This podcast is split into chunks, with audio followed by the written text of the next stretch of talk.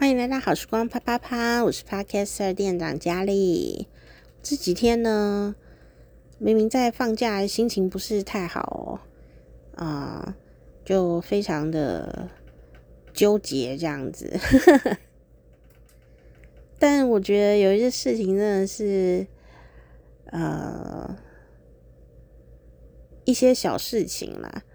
但是呢，同一个人一直连续、连续、连续的小事情，就觉得非常非常的不舒服哦。就好像你可能有时候在走路的时候啊，还是难免会被人撞到嘛，会有擦撞的现象。但呢，同一个人连续不停的撞你，你当然就是很想赏他一巴掌。问他你到底要干什么？这样子，大概这种心情吧。但我们还是不能随便打人哦，也是伤害罪哦。那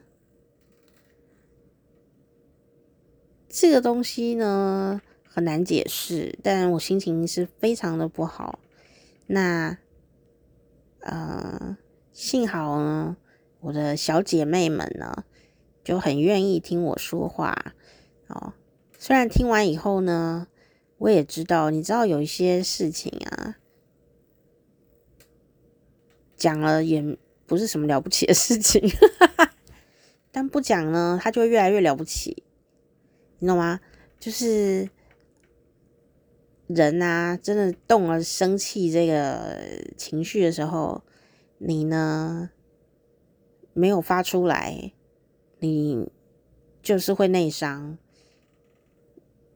它就是会累积在身体里面，它就是会生病，然后会内伤。那我呢，就只要真的生气的话哦，我就真的就是心脏不舒服，我就也不是真的心脏有问题，就是嗯，一口气就堵在那里，就是真的有一口气会堵在那里耶。然后呢，像我如果被吓到啊，我有一次啊。就被一个神经病吗？哦，这样讲不好，但是一个怪人好了，这样一个怪人呢，就在车上吓到，你知道吗？我就那口气就堵住了。我跟，我就跟你讲哦，那古人说啊，人吓人会吓死人，是真的哦。因为真的就吓到，然后我胆子很小哦，吓到以后呢，那口气就堵在心脏啊，然后我就。开始没有办法呼吸，这样，然后当然还是可以呼吸，因为呼吸没有鼻塞嘛。但我就越来越没有办法站。后来我就去上班啊什么的，但隔天还是都，我当天晚上都觉得我要死掉了这样。然后呢，隔天啊，就还是有去上班，但上了大一小时，我就觉得我快要死了，我没有办法。但当然啦，这个心脏科医生可能觉得说这根本就没事哦。因为我有一次也是因为这样一模一样的事情，嗯，就想说是不是我心脏有问题？我第二次啊，又又可能因为生气的关系，然后呢，第一次是吓到，第二次也是吓到，然后第三次好像是因为生气，然后呢，第三次我就想我心脏是不是有问题？我要看医生，我真的有去做心电图哦，然后呃，有那种呃。带了二十四小时的那种心电图哦，这种的，就是还是有检查。然后呢，医生就说你心脏非常的健康哦，这样。那可是问题是，他说你就呃这个回家等报告哦，因为你应该没有什么事。然后我就想说，可是我现在完全都话都要讲不出来了，这么的严重诶。就医生呢就说，可是你真的没什么事啊。我就想说，我天啊，我都要昏倒了，我要昏倒了，我真的。站都快要没有办法走路，因为整个就是心脏痛痛到不行了，但却没有问题哦。那就后来我就真的没有办法了，走都走不动，然后呢，讲话都没有声音哦，声音因为呼吸已经不顺了，你知道吗？那讲话的时候呢，都完全出不了什么声音哦。我都觉得我人生没有遇过这种事，不知道怎么办。可是既然都没有危险。那医生也就只能说，那我你没事，我不能乱开药给你呀、啊。我就想说我要怎么办？后来就是想一想呢，想到我这个呃二十年来我都给他看的中医师，我觉得他应该什么奇怪的病都能治吧。那我就想说，既然西医说没有危险，那我还是要找一个办法。就后来去给医生看，医生一看就说你这有一口气堵在那里啊，你看情绪很激动还是怎么样？然后呢，幸好医生没有问我在生什么气啊，总之处理了问题，他就开药给我吃哦，说你回去吃。我说我现在已经快要没有办法呼吸了，我现在心脏痛得要死。结果他就捏我手，在我无预警之下呢，就捏了我手的一个穴道。结果呢，大家可以学起来，但我不知道这穴道你们抓的准不准哦，就是在你的左手无名指的指头的两边。然后你就是狠狠的按下去，你轻轻按的时候，应该那边也会酸酸的，有没有？就是指头的左右两边，指头的左手左手的无名指的左右两边，就是大概指甲的左右两边哦。你按的时候会有点酸酸的，那你就觉得哦，就是那里了，对吧？可是呢，医生那时候按的是无预警之下呢，好像用钉钉子的方法一样子，用手指啊狠狠的按下去。然后因为我没有心理准备，它真的非常的痛。然后呢，因为实在太痛了，就我的心脏就好了耶，就那个整个心脏的那个压力呀，就全部都往手跑去。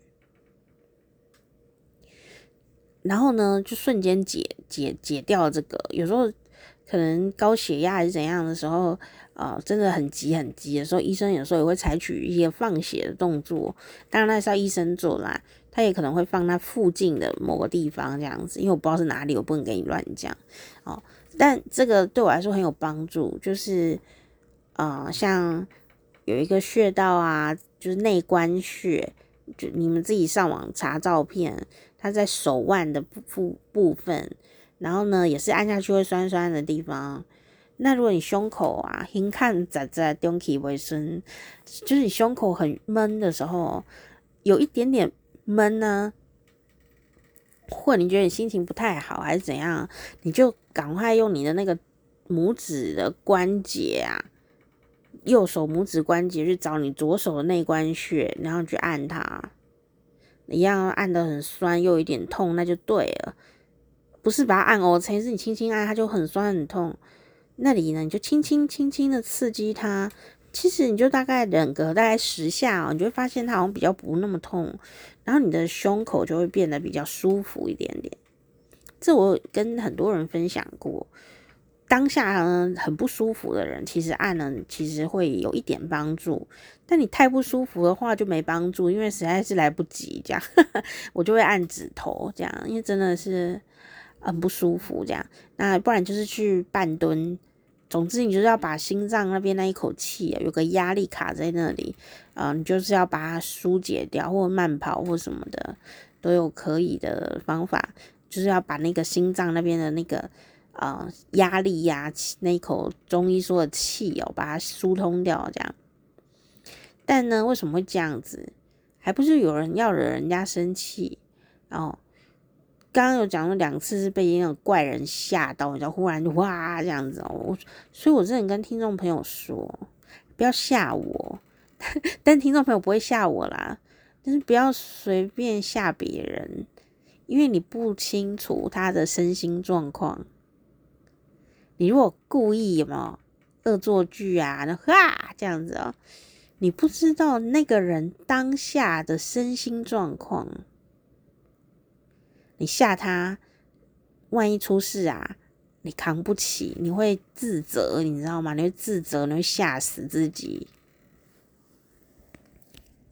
那听友啊，你如果真的被吓到的时候，你就是要发出声音。然后，你说像很丢脸，不丢脸？你如果发出声音说呃，这样。你当下虽然有点可耻的感觉，但是没有关系。你只要发出声音哦，你你就比较不会把那个气呀挤在身体里面。你身体虽然吓到了，有点心神不宁啊，但你不会有一有一个闷气在心脏那边，就比较不会因为这样头晕，或者是哪里不舒服，或者觉得快要死翘翘，就比较不会。所以你害怕的时候，或你痛的时候，你就说把它发出声音来，把它叫出来都没有关系。然后那那，所以所以所以我们是被吓到都会发出声音，就后来是吓我的人被我吓到的。但有时候生气就没有办法，你知道吗？生气的时候呢，就那口气呀，就没有办法发。为什么呢？其实是可以发啦，你就找到人骂就可以了嘛。其实骂人真的对身体有一点健康诶，可是因为骂人的这件事情，你如果还要注意修辞啊，希望不要造成对方精神伤害啊，你还是要很小心。那就不是骂人，对吧？你就不爽啊，对不对？你你要骂出来才爽，可是你没有办法骂啊，你还是呢非常理智的在控制你的用字遣词，跟你的讲话的言语的时候呢，我我觉得真的你没有伤害别人，就是伤害自己，但不是叫你一定要去伤害别人哦，因为我就属于伤害自己那一个，那时候你就会面临到一个关卡，就是说呢。老老娘现在呢超不爽哦，我我是要忍住这口气把事情解决，还是直接骂对方，然后再来处理事情？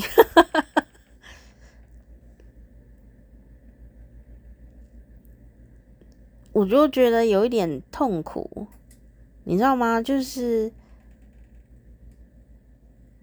你已经做了决定了，你决定要。理智处理这件事，但你的身体没有办法接受，你的身体非常的愤怒，你的身体超不舒服的，非常愤怒。然后呢，你好不容易呢，透过各种感性与理性呢，希望身体舒服一点，然后又有人又同一个人一直弄你，就又。又不行，怎么样的时候呢？就整个累积，整个人准备要爆发，但就觉得很不行。像我这次真的就是这样子，虽然那些事情听起来都没有什么，不过就是有一个人请我们吃饭，然后呢，发票掉在我这里，然后要把发票寄给他，这么简单的事情。弄得乱七八糟，我就觉得非常愤怒啊！本来呢，当天第一天的时候，我立刻就问啦，是不是要寄给他呢？就说不用啊，那不用以后我就要去过中秋节了，不是吗？那中秋节跟国庆日的连假在台湾是放了两个两个比较大的连假，中间还有台风，所以有的人就放假一直在放假啊。这两个礼拜不是很多人在一直在放假吗？那既然有两个假期，我当然人就是回家去啊。我或者说两个礼拜有人都出国了，不是吗？今天如果我已经出国了，我就夏威夷了，谁管你发票啊？而且我觉得我已经第一时间就已经说了，就已经问要不要寄了，跟我说不用啊。如果是我同学，他就说你就说不用，我可能都把它丢掉了呢，对不对？哦，这是很有可能的嘛。后来呢，后来我都已经开始离开台北，然后开始在这个遥远的地方过了中秋节的时候，忽然说要寄发票。那我要怎么办？有人想过我要怎么办吗？我怎么会随身携带别人的发票呢？然后带着它像平安符一样带在身上，然后呢，走遍千山万水，神经病啊！怎么可能啊？那怎么办呢？那我当然就只能。找机会中断我的假期，坐高铁回来处理这件事情，坐高铁，那我不是直接汇钱给他不就好了？就我就这样坐高铁回来处理这一张发票，然后呢，然后这就算了，我已经决定了要这样做，那我就可以安排一下。也不是什么事，就赶快把事情处理完。但问题是，中间有一个电话，哎，打电话来，第一句话竟然不是问别的，也不是说什么好听的，就是说你发票寄了没？我就觉得很奇怪。本来心情都很好，又不好，又好又不好，又好又不好，又好又不好。本来打以为什么吉祥话呢？就是说你发票寄了没？我就觉得很不爽。但就算了，因为那一天就是人家生日，我们不要在人家生日那天造成不好的印象，有阴影，这样不好。那我也不觉得有什么，那你交代清楚嘛。就叫我们呢，拿到发票的时候呢，要传讯息通知一下。我怎么知道拿到发票以后通知什么？不是急着要吗？那好啦，隔天呢就台风啦，台风欸，台风欸，停班停课欸，我还是去坐高铁啊，为了一张发票，关我什么事的发票啊？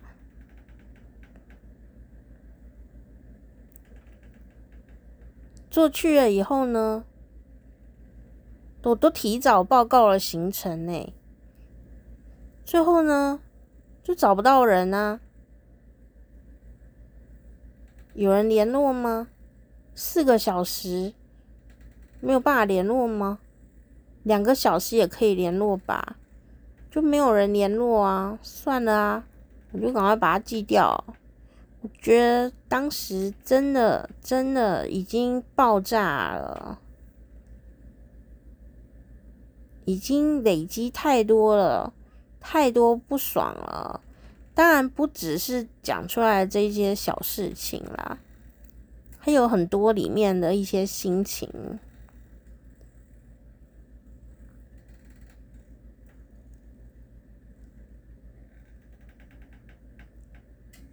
觉得为什么好好的聚会要烂尾烂成这样子呢？我也不愿意耶，我已经很努力了，为什么会为了这种莫名的小事情，嗯，弄得乱七八糟的呢？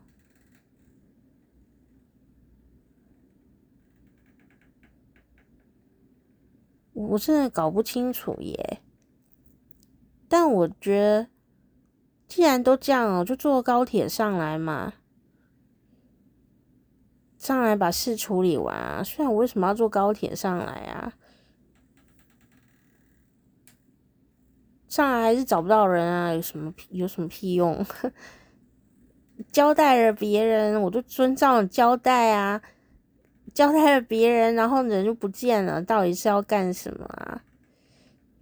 然后我觉得整个东西累积起来，我觉得我真的真的在那一刻，我真的没有办法再说服自己了耶！我一直不停的整个中秋节哦，就不停不停的安慰自己哦，想说啊，你想太多了，你不要这样想，其实应该是那样吧，或者是那样吧。或是他有什么苦衷吧，还有怎么样的这样的那样的，你知道吗？一个人最累的时候，就是在帮别人找借口的时候。跟我有什么关系呀？我为什么要找借口？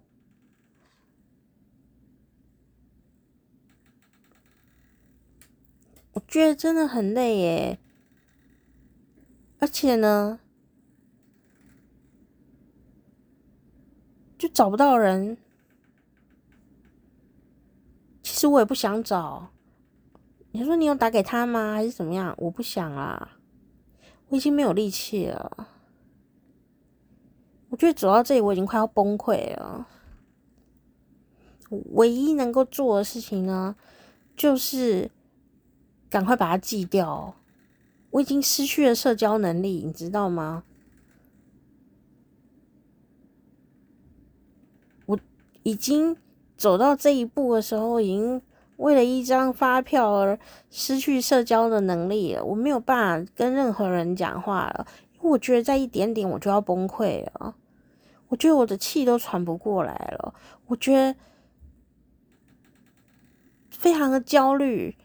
就有恐慌症都要发作的感觉，我觉得我很有病识感，我不能让它压开，你知道吗？我一定要想办法解决这个难关。然后我发现那个难关就是，我只要把发票赶快弄掉的话，我就已经就会好很多。那就是我恐慌的来源呢。你知道我整个礼拜应该要好好放假的，就一直在烦恼这件事情。你知道我几岁了？你知道吗？我竟然长痘痘，诶，太夸张了！而且长了一个有没有零点八公分的大痘痘，到现在呢，都几天了呀？昨天呢，才终于发票寄出去以后，我的痘痘呢才出现转机。我呢，从青春期开始长痘痘，就没长过这么大痘痘，现在长的脸上好像多了一个痣一样，真的非常的神奇。所以我现在只能一直擦药啊，不要留下疤痕，不然这个疤就非常的大，看起来就好像别人。你怎么一，怎么多了一个痣啊？这样 还好，他就是昨天已经已经把脓挤出来了，知道吗？不然他就是一直往上大，一直大，一直大，可能要长到一公分还是几啊。后来我拿出了什么，你知道吗？就已经发炎到不行了，我都没有办法控制了，什么东西都没有办法控制。我就跟你说，人只要在火气大的时候、生气的时候，你就算呢很有礼貌、讲道理，你的身体是不会买单的。但我们要怎么办？就是他一定要发作，他就长成痘痘来发作啊，只能安慰痘痘了，对吗？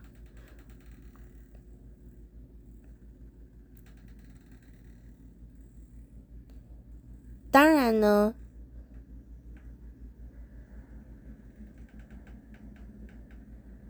我觉得这有点像森林大火一样。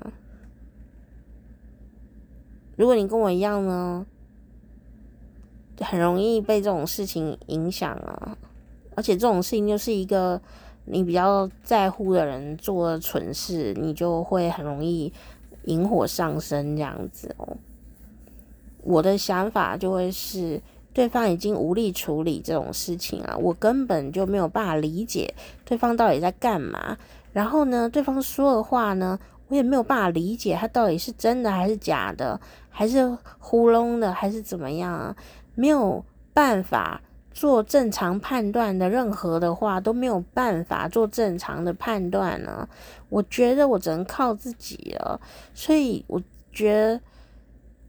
这种状况真的很很 confuse。我觉得这种森林大火状况就是要立刻拉开防火线，然后呢，拉好防火线以后呢，就把那里烧起来，这样子把它烧光光。你自己要能列出一个结界来，不要再让对方烧过来了。对方根本就是不知道在干什么东西，我没有办法理解啊。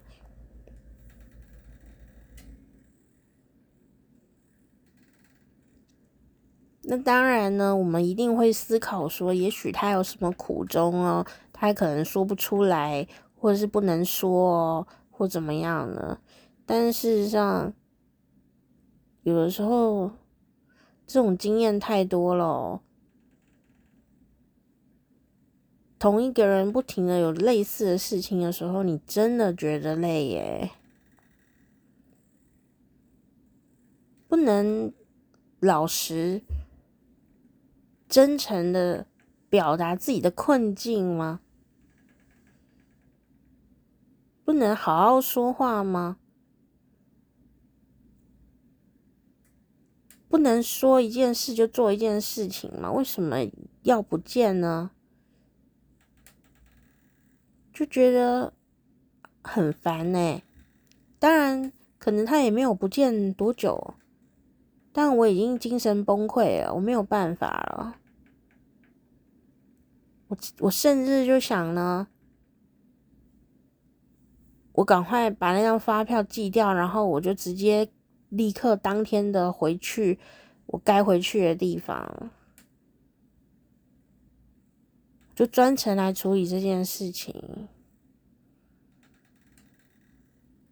因为这个东西一直在我这里，我已经一个礼拜没有办法好好休息了，痘痘都跑出来了，好大一颗我。我还要烦恼痘痘会不会留下疤痕，你知道，我觉得很累，很累。我本来要轻松放假的，但其实本来这些都无所谓。可是因为每一个环节都接的乱七八糟的，我真的不知道怎么办呢。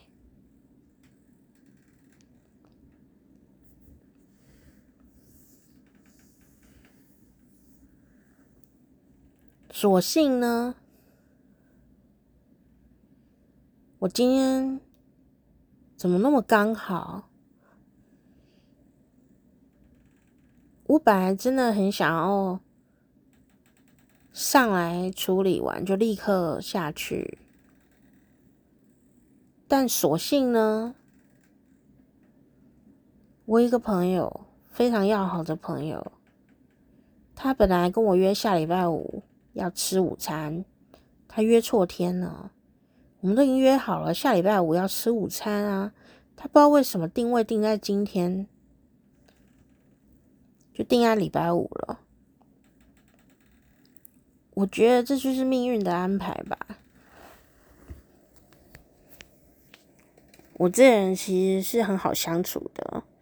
我就想说，诶、你定错天哦，那你是不是这一天也可以呀、他就说也也可以呀、那我就说那就这样吧，就择日不如撞日。然后，于是我们，我至少说呢，这次啊，坐高铁上来，就不是只有处理那件事情啊，我就把我的目标呢转向，我把那个。事情处理掉以后，我就可以做别的事情，我有一个别的盼望。然后还好，还好，多么神奇！我今天呢，这个本来约下礼拜就约成今天的朋友，就带我去吃一家餐厅。然后呢，我本来你知道有点六神无主吗？就是眼睛很肿啊，觉得人生还是不太协调。但我是有打起精神来，毕竟台北今天天气非常好哦。然后我就打起精神来，赶快坐坐车去赴约。然后去了以后呢，我就觉得，诶，出了捷运站，我觉得有点好笑。我想我没有意识到，原来这是这个地方。因为那个地方是我之前呢，啊、有做一些小工作的地方，所以那里的餐厅呢，我都吃的一轮过去哦。就工作单位对我很好，每天都派一个人陪我吃饭。然后呢，结果今天我朋友呢就带我去，我想说。他会带我去哪一家呢？这里好几家我都吃过，可是因为我朋友呢品味也是挺好的，所以我就任由他安排哦。结果呢，没有想到啊，就走走走走走到巷弄里，这巷弄里有一个土地公庙。我看到土地公呢，我就笑出来了，因为呢，上次我就站在这里，我就站在这里，站在这个土地公庙前面拜拜，然后呢。想要找一个吃的东西，但我就忽然之间看到土地公庙，因为它是一个很小的巷弄，然后那个土地公庙啊的对面呢，就是那巷弄的对面哦，就有一家这个餐厅哦，然后这个餐厅呢，它是卖那个德国猪脚，德国猪脚。的一个餐厅，他当然有卖别的东西吃哦，那个很多很多，但他们家最厉害的，据说就是德国猪脚哦，所以我在那里很有灵感哦，就觉得好像应该要走进去，我就鼓起了很大的勇气走进去。因为为什么你知道吗？因为那里我路不太熟，然后他又做一些装潢，然后我搞不清楚他高高低低的。那那天眼睛状况又不好。可是呢，我就觉得我站在那土地公庙前，觉得嗯，好像很有灵感呢。我就赶快走进这家餐厅吧。哎，就走进去以后呢，哦，餐厅说我们今天客满，我们客满了，没有办法，一个都没有办法哦。然后我说哦，好吧。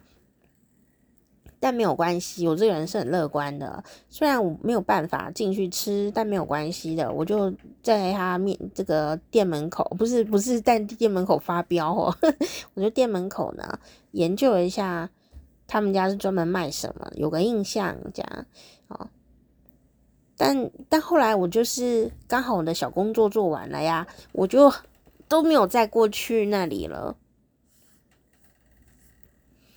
可是我就是记得那里有土地公庙，因为我经过很多次，就没想到今天啊，我们就走走走，竟然走进这条巷弄，然后走走就走遇到土地公庙，诶，那我当然就是跟土地公拜拜啊。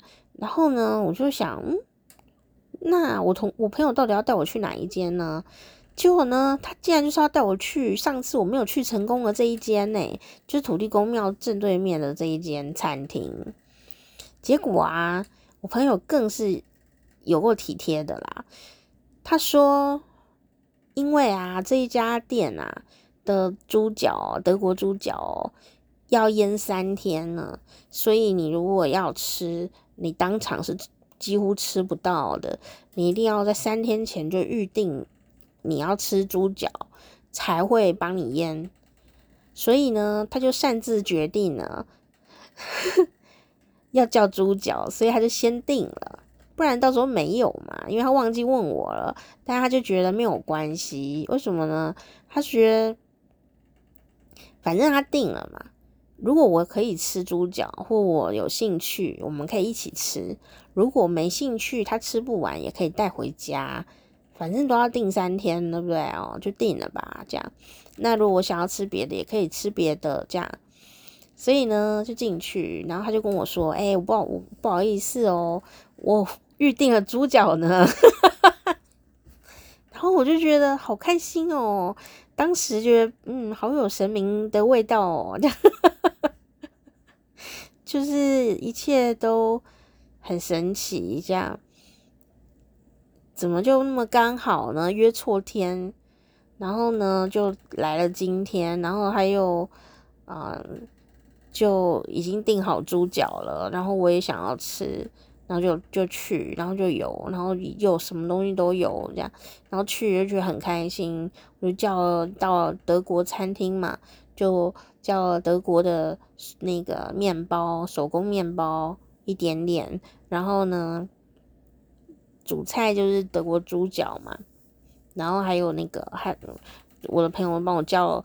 叫一个什么沙拉的也很好吃，但是分量很大哦，很足够哦，原型食物这样子。然后我这人也是蛮好笑，我想说反正都来了，这不是德国店吗？啊，德国最有名的几样东西都要把他叫来啊！啊，既然他感觉好像很认真做，德国猪脚，德国的啤酒。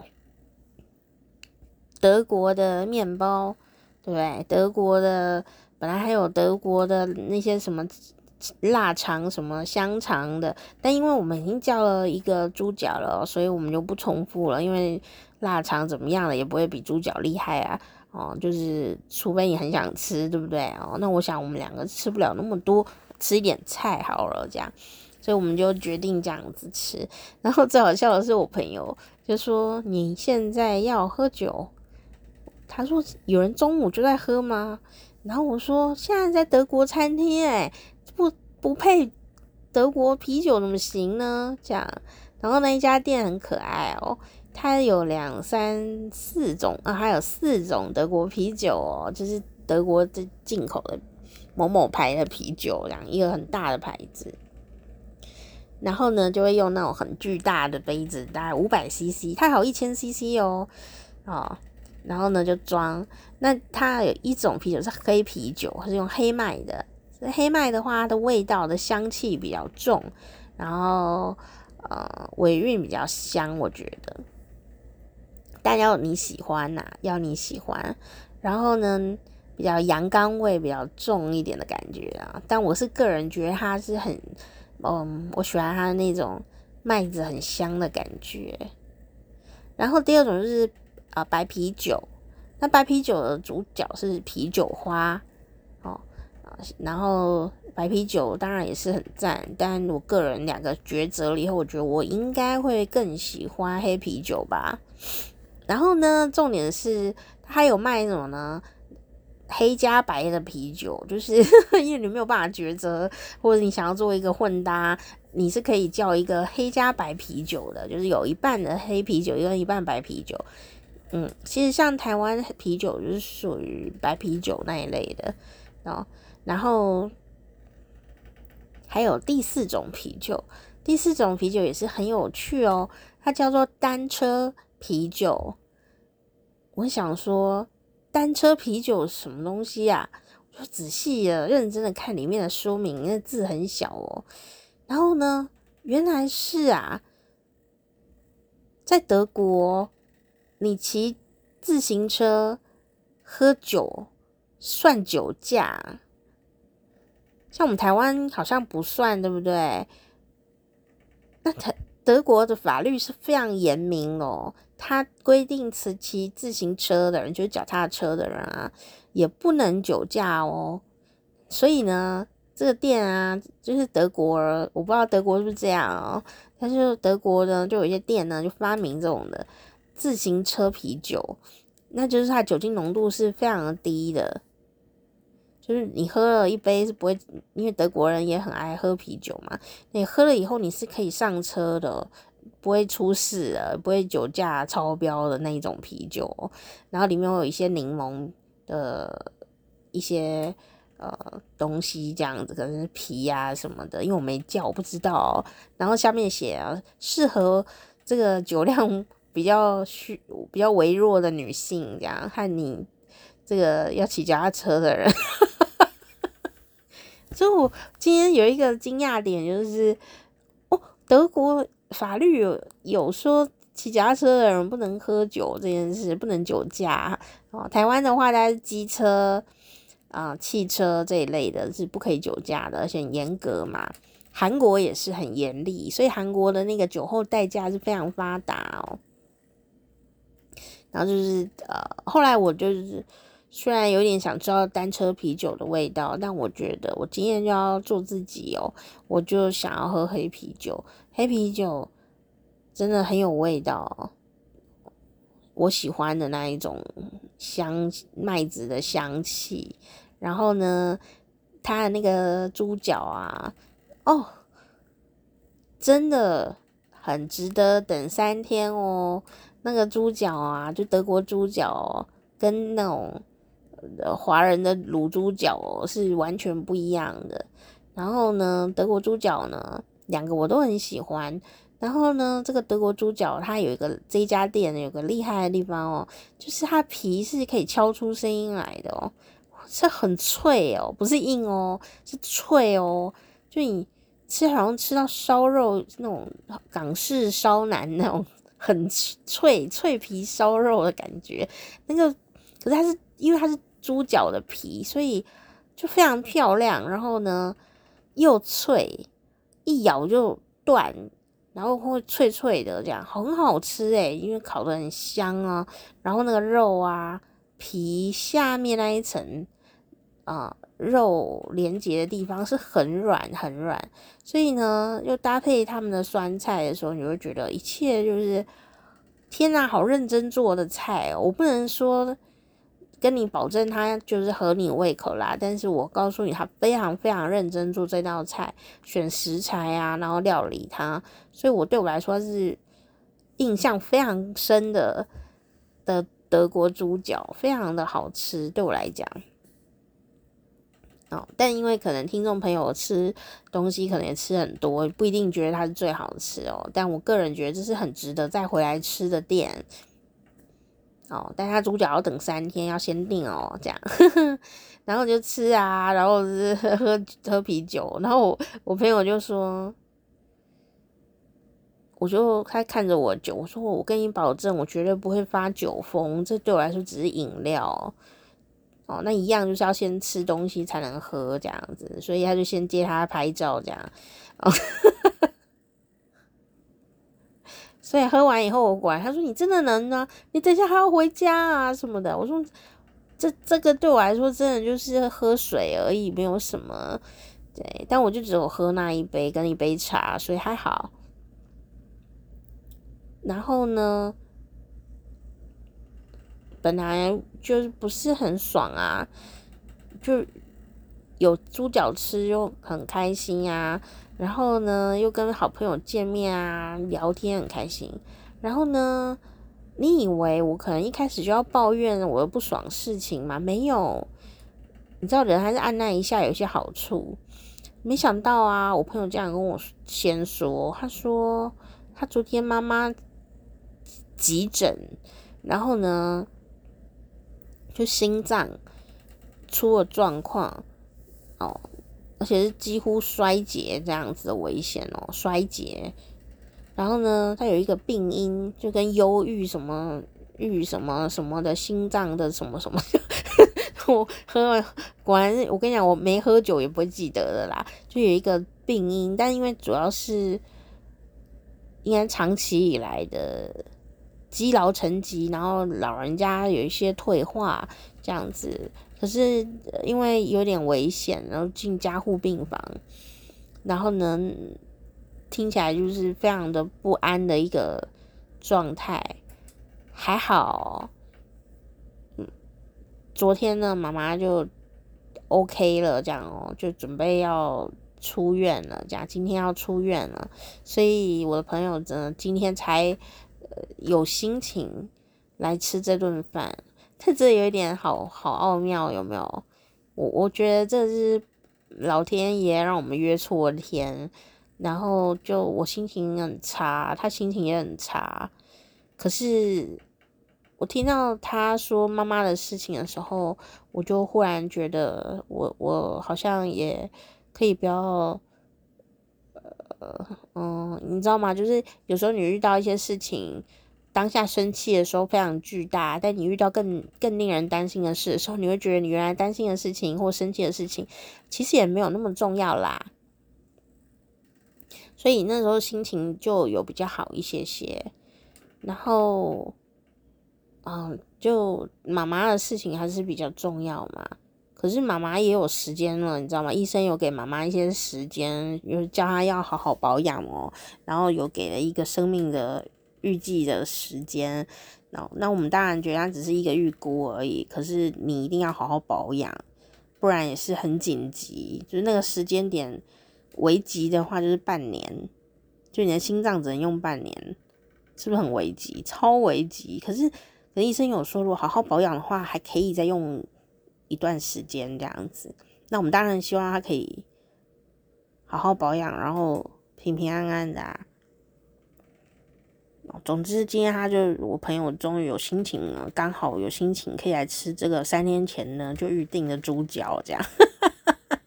我相信他今天应该也有一点晴天的感觉哦，因为毕竟是好朋友嘛。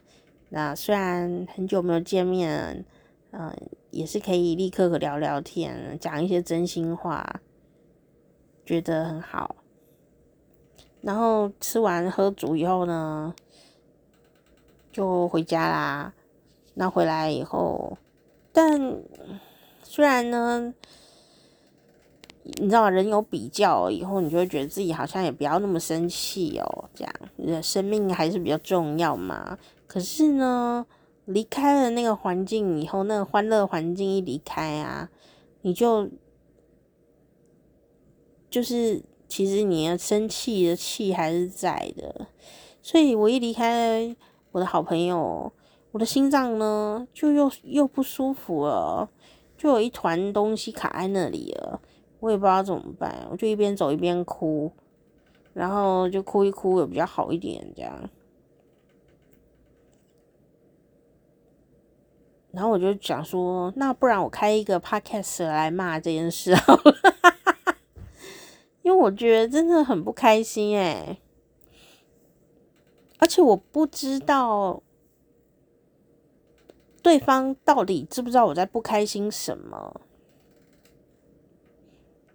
因为有时候我们只有自己在不开心，对方不知道我们在不开心什么。但是啊，以前我都会想要好好解释，但我不知道为什么，我这次完全都不想再好好解释。我觉得我已经解释了一些些，但我觉得好疲倦哦。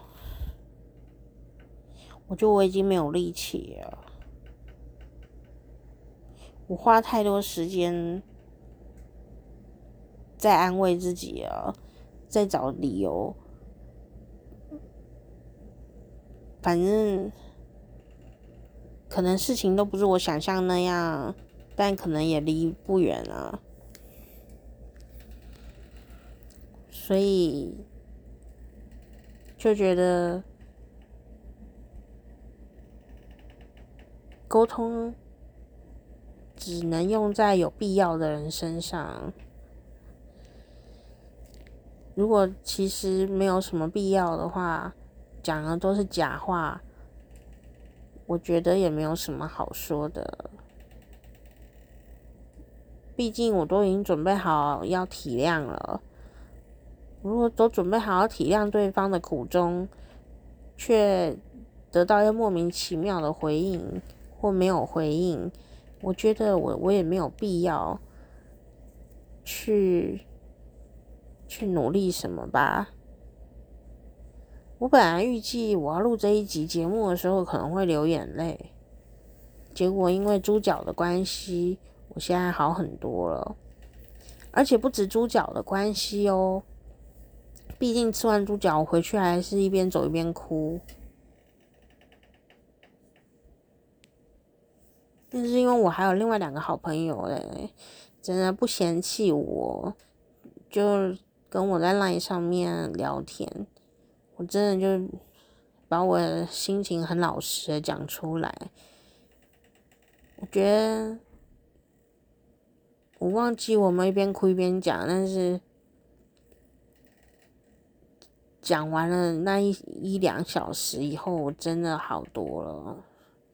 我可以心平气和的录这一个 podcast，跟一开始吃完猪脚的心情的那种激动还是非常的不同。我觉得我现在好很多，因为我讲完话以后呢，我跟我朋友聊天过后呢，我觉得我心脏那一口气就消失了，所以我整理，可以整理一下我的心情。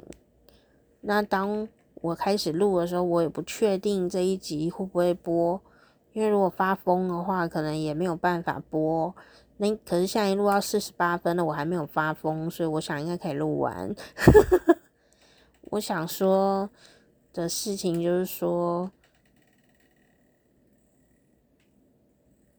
有很多事情并没有对跟错，也不是什么大事。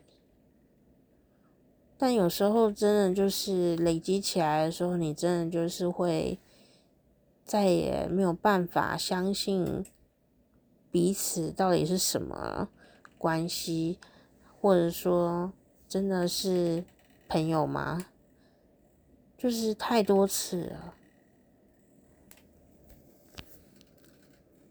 不是说人就不应该把误会解开，或者说。一直不要原谅人家，但原谅啊，跟你不记得是两件事。就是因为这一次的事情，不但有这这一次事情的困境，但最后它触发了之前的事情的恐怖的阴影。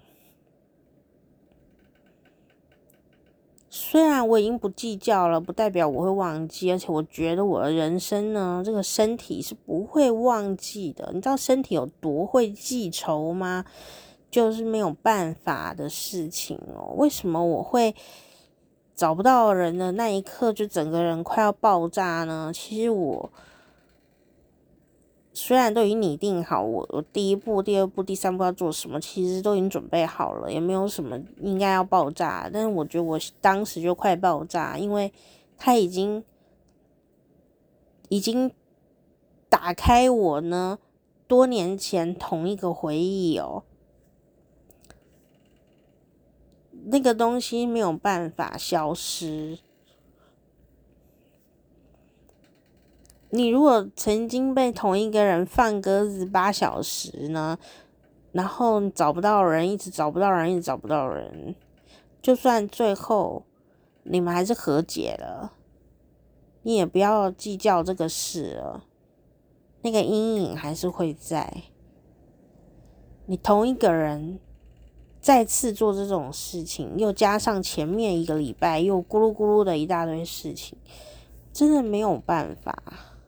而且我是一个高敏感人格的人，我非常的清楚自己的极限已经到了，没有办法了，都要发抖了。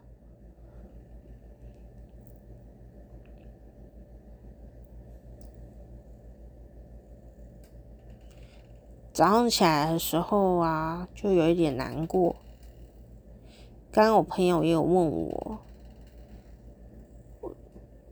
你知道吗？本来那天吃饭的时候非常开心，因为很久没有见到面了，觉得很开心，一切都那么的美好。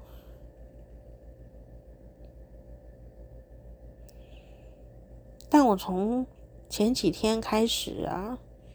我就想不起来那天发生什么事了。我到今天早上醒来的时候，连对方长什么样子我都快要记不清楚了。我觉得我脑子是不是损坏了？然后我就会有点难过。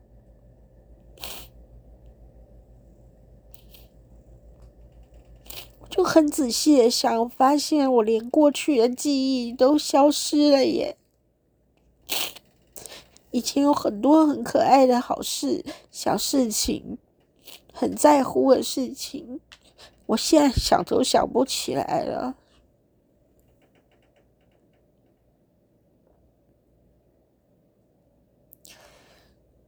因为也不知道是真的假的。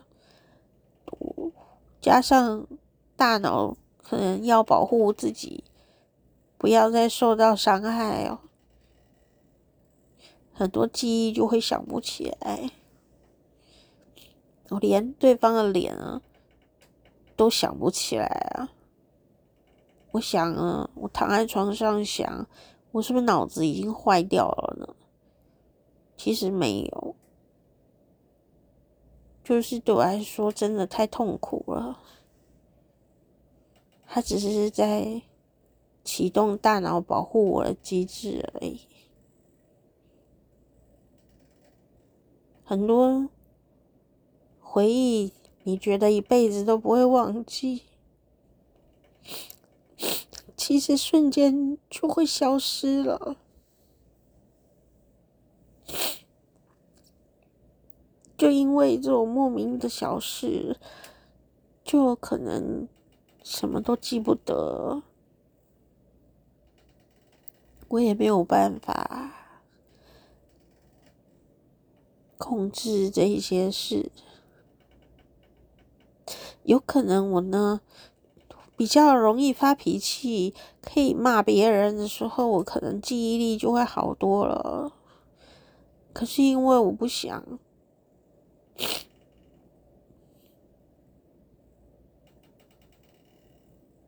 我的大脑只能自己修复，可能就整个磁碟都坏了吧。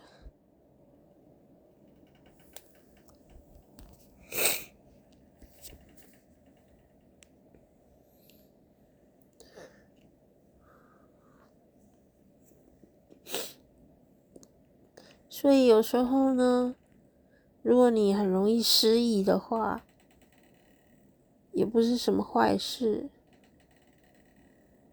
可能大脑要保护你吧。但有点可惜，就是连好事都会一起忘记，或者说他也不想要想起来，因为每次好的事情都跟坏的事情连在一起，我已经产生了巨大的阴影了。我以为这一次呢，只要好好的弄。就不会再有阴影了。结果没想到，他就直接把我的这个几年来的阴影全部拉出来。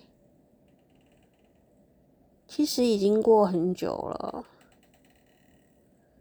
当我早上起来想不起一切的事情的时候，我就知道，其实伤口还是蛮严重的。我也不想要逼自己什么，我也不想要听什么解释，好像也没什么必要听啊。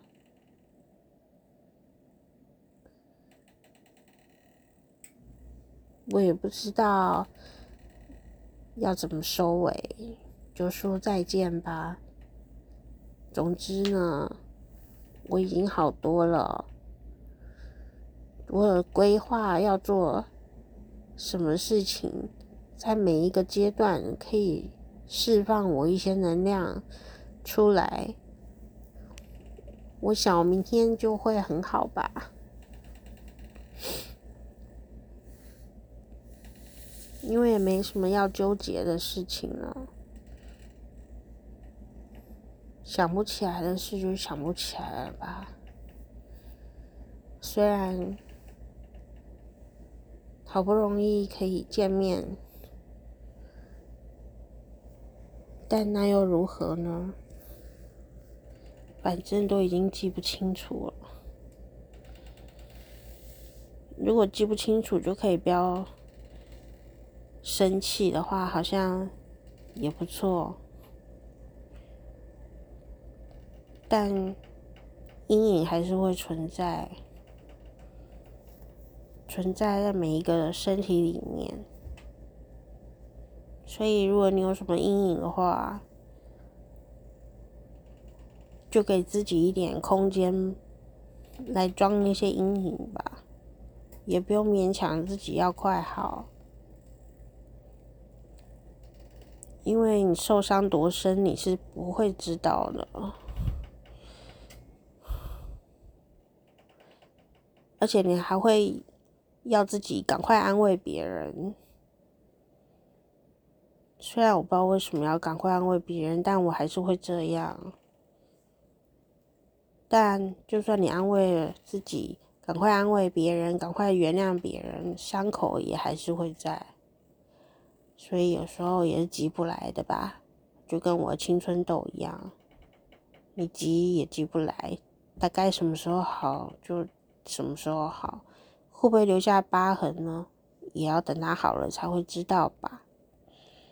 就是今天的心情，人都会有心情不好的时候，对吧？希望下一次录音的时候可以心情好一点。我本来要录我朋友讲的很好笑的中国毒药历史，但我觉得有的死状太凄惨了。想想就改天再说吧，那就这样喽。希望你可以听到这一集，因为我不一定会上架，看明天的心情。拜拜。